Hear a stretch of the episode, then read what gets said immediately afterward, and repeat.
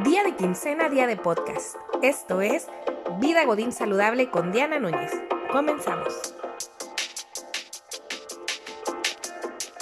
Episodio número 4. No emprendas, mejor trabaja. Hola Godines, ¿cómo están? Sean todos bienvenidos a este nuevo episodio en el que te pido que no emprendas y mejor trabajes.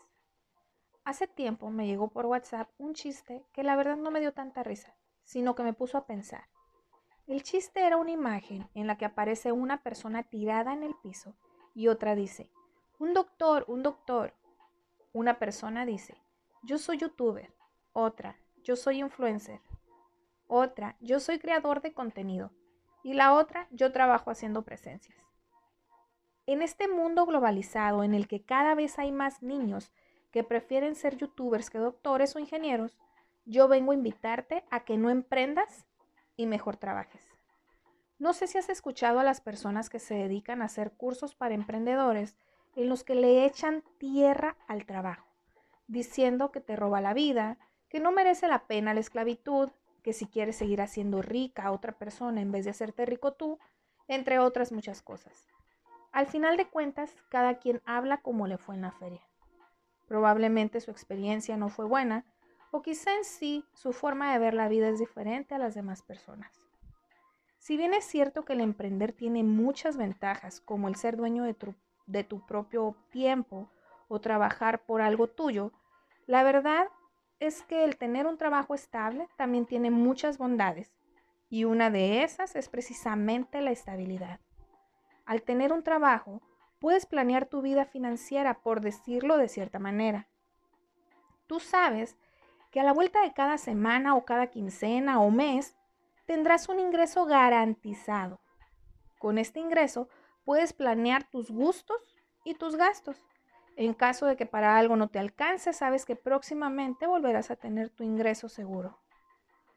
Otro regalo que nos ofrece el tener un trabajo es que, aunque se oiga mal, es que tú dejas de preocuparte por todo. Al emprender, debes preocuparte por vender, comprar, mantener personal, inventarios, inversiones, seguros, reglamentaciones, etc. Al ser trabajador, tus preocupaciones se resumen en ir a trabajar, llegar a tiempo y hacer bien tu trabajo. Cosas más, cosas menos, pero al final es eso.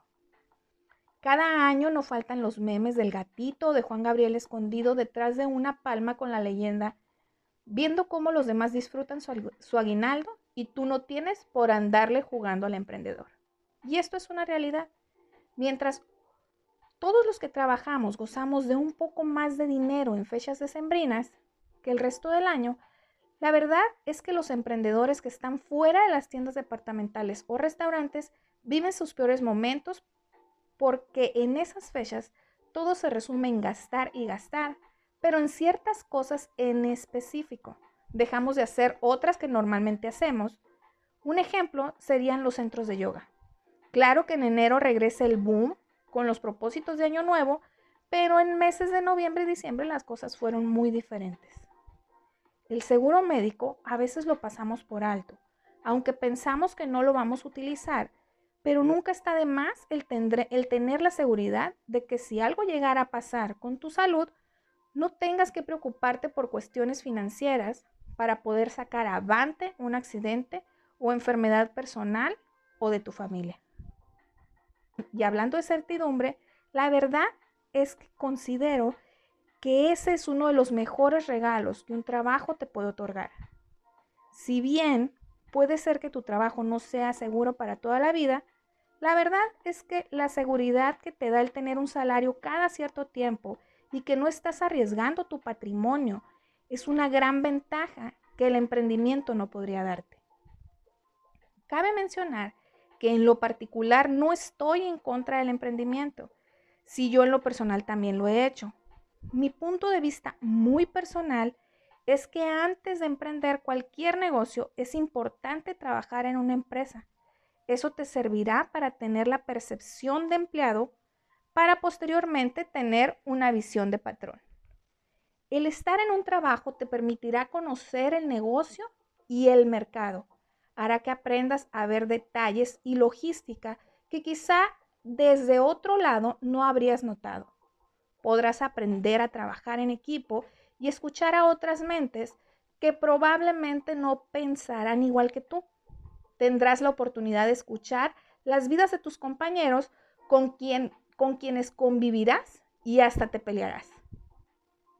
El trabajar te ayudará, a aumentar las experiencias no solo en el ámbito corporativo, sino también a nivel personal.